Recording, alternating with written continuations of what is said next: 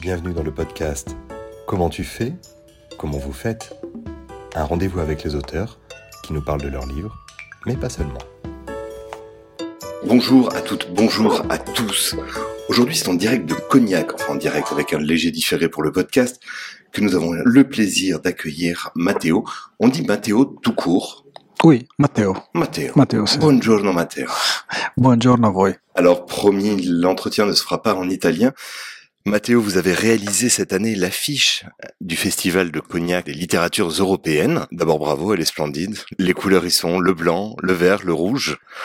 Ça me rappelle parfois mon compte en banque qui lui est en rouge. Cette affiche, quelle a été l'inspiration que vous avez choisie pour la réaliser? Bah, tout d'abord, merci. Je suis très content que, l'affiche vous plaît et je- j'entends le dire aussi de pas mal de, personnes ici, de, gens- ici. Alors, l'inspiration, ça vient d'une région de la Ligurie qui s'appelle Cinque Terre.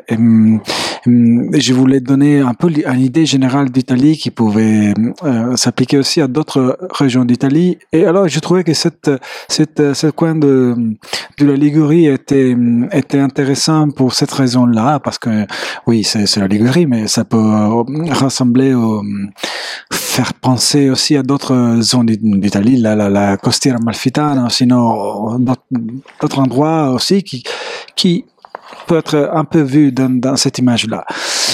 Et donc le, le but c'était ça, donner un peu une idée une- un peu idéalisée, mais en même temps réelle, avec une base réelle de l'Italie. Mais je sais pas si je suis arrivé, peut-être euh, oui, j'espère, j'espère. oui. Ah, La côte amalfitaine, on, on la retrouverait avec plaisir et puis on irait plonger. C'est dommage que les auditeurs n'aient pas la couleur dans ce podcast parce qu'on plongerait volontiers dans cet espace. L'affiche est juste derrière nous et je me retourne encore avec plaisir. Cognac, qu'est-ce que ça évoque quand on est italien? Mais euh, ça évoque quelque chose, bien sûr, le, euh, bien sûr le cognac, la- la- euh, qui, qui est magnifique, très bon, et qui pour moi c'est un, un souvenir aussi familial parce que mon papa il était un passionné de, de cognac, donc euh, c'est quelque chose qu'à la maison j'ai vu tout le temps. euh, ben, j'étais enfant à l'époque, donc je pouvais pas avoir accès au cognac. Mais je voyais que c'était quelque chose de très, très considéré et que mon papa appréciait beaucoup. Euh, tranquillement, de, façon normale, je veux dire. euh, à, à consommer avec euh, modération Modération. Exactement. Euh, à l'alcool, on, on dit en italien que ça nettoie la bouche, le cognac pulisce la bocca. Peut-être, oui, peut-être, mais hum, ça, en fait, oui, oui, oui, c'est quelque chose qui, qui est un peu plus ou moins dans ce type d'idée, oui. Alors, vous êtes originaire de Lecce, dans les Puglia. Je n'aurais pas l'impolitesse de vous dire euh, Vieni ballare in Puglia, comme le chante le, le rappeur Caparezza. Euh, oui. Mais euh, je voudrais faire juste un bref retour sur vos études. Vous avez fait des études d'architecte, vous êtes diplômé, Oui. et, et on dit que vous avez quitté très rapidement l'architecture. Pourquoi ce départ précipité finalement? Bah, en fait, c'est pas un départ précipité, c'est plutôt l'idée que moi, moi, j'ai dessiné et je voulais faire un peu, j'avais une idée de faire la, BD hum, déjà avant, quand j'étais un peu plus jeune aussi. Mais finalement, je me suis pas trouvé à faire des études d'art et finalement, je me suis trouvé à faire des, des études d'architecture qui, d'ailleurs, me plaisaient beaucoup. Et à la fin de, de ce parcours euh, euh, d'études d'architecture, je me suis posé la question qu'est-ce que je vais faire? Et là, cette, la BD, c'était la chose plus qui plus me, que j'avais j'avais envie de reprendre, de, faire.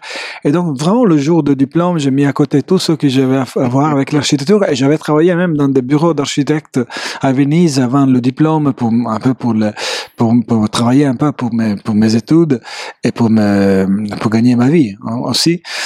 Et, mais là, je, je, je, je, je me suis dit, bon, c'est le moment de le faire. Et alors, j'ai quitté l'architecture et j'ai commencé à travailler comme euh, hum, illustrateur et pas comme dessinateur de bande dessinée au début.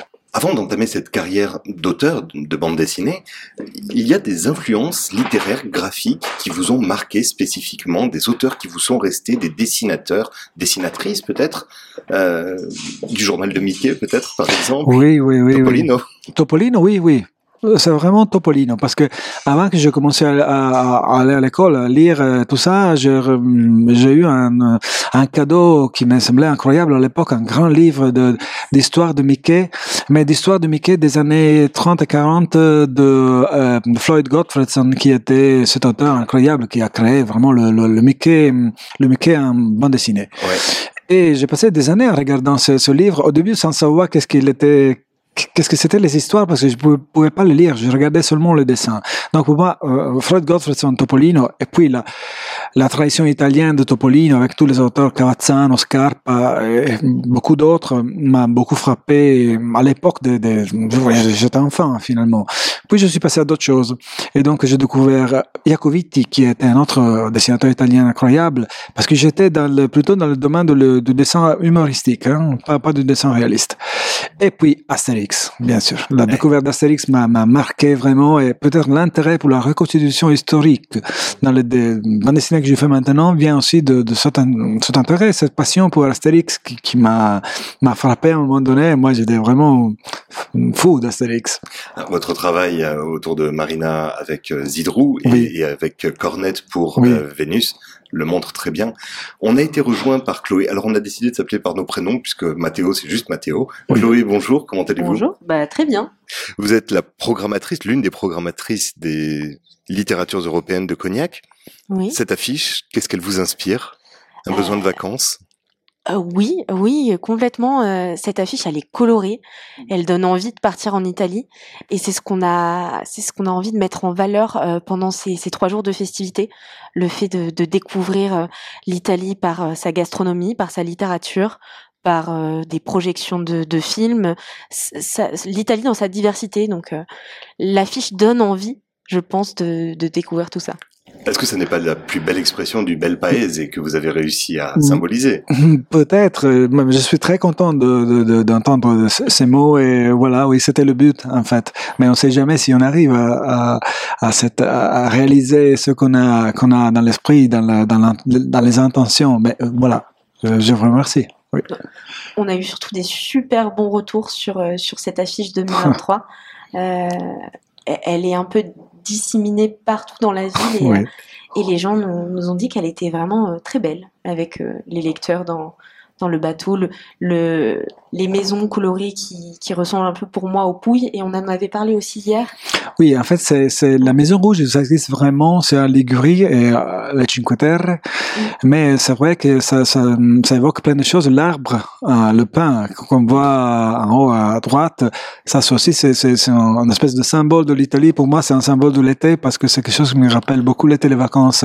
Et puis, il y en a à Rome, il y en a partout de ce type d'arbre. Donc, euh, c'est pas par hasard qu'il se retrouve là. Et au cœur de l'automne, ça donne un sentiment presque euh, printanier, début d'été. Ça, je l'avais pensé, parce que ça a été dessiné pendant le mois de mai, et, et je pensais à ça aussi. Ah, pendant longtemps, qu'est-ce qu'on a envie de... Alors, je me, je me regardais tout autour, il y avait ce ciel-là euh, autour de moi au moment que je dessinais l'affiche. La présence de Mathéo, c'est aussi un vrai plaisir, parce que vous avez passé toute une matinée et une après-midi avec des collégiens, lycéens autour d'ateliers. Avoir le créateur de l'affiche, c'est quand même un petit plus. Oui, et c'est ce qu'on fait chaque année au, au LEC. Euh, L'année dernière pour le Portugal avec Katharina Sobral.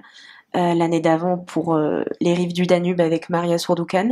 C'est vrai que euh, le créateur ou la créatrice de l'affiche euh, est toujours invité pendant presque une semaine. Hein. Euh, souvent, ils sont présents toute la semaine sur Cognac pour, pour parler de leur exposition, mettre en valeur leurs albums et, et rencontrer le public cognacé.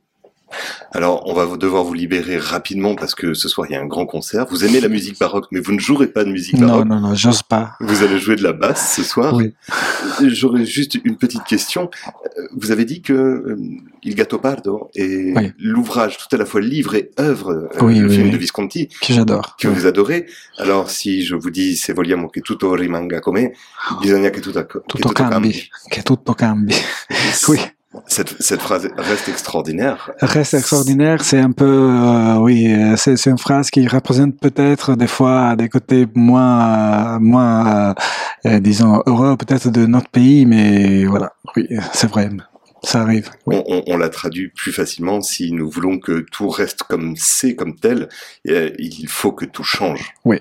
Que tout change pour que rien ne change. Oui, ça, exactement des projets futurs sur lesquels vous travaillez et que vous pourriez évoquer oui. bah, là, Vous restez je... dans l'historique peut-être Oui, oui, je reste dans l'historique. Je reste aussi dans l'histoire de la peinture. Et mais hum, je, je préfère ne pas euh, trop ré- révéler parce que c'est un projet auquel je tiens vraiment beaucoup, auquel je travaille depuis très très longtemps et voilà, je, je- ce que je peux dire c'est ça. C'est encore la peinture, euh, peinture, c'est c'est encore l'histoire, euh, c'est encore l'Italie.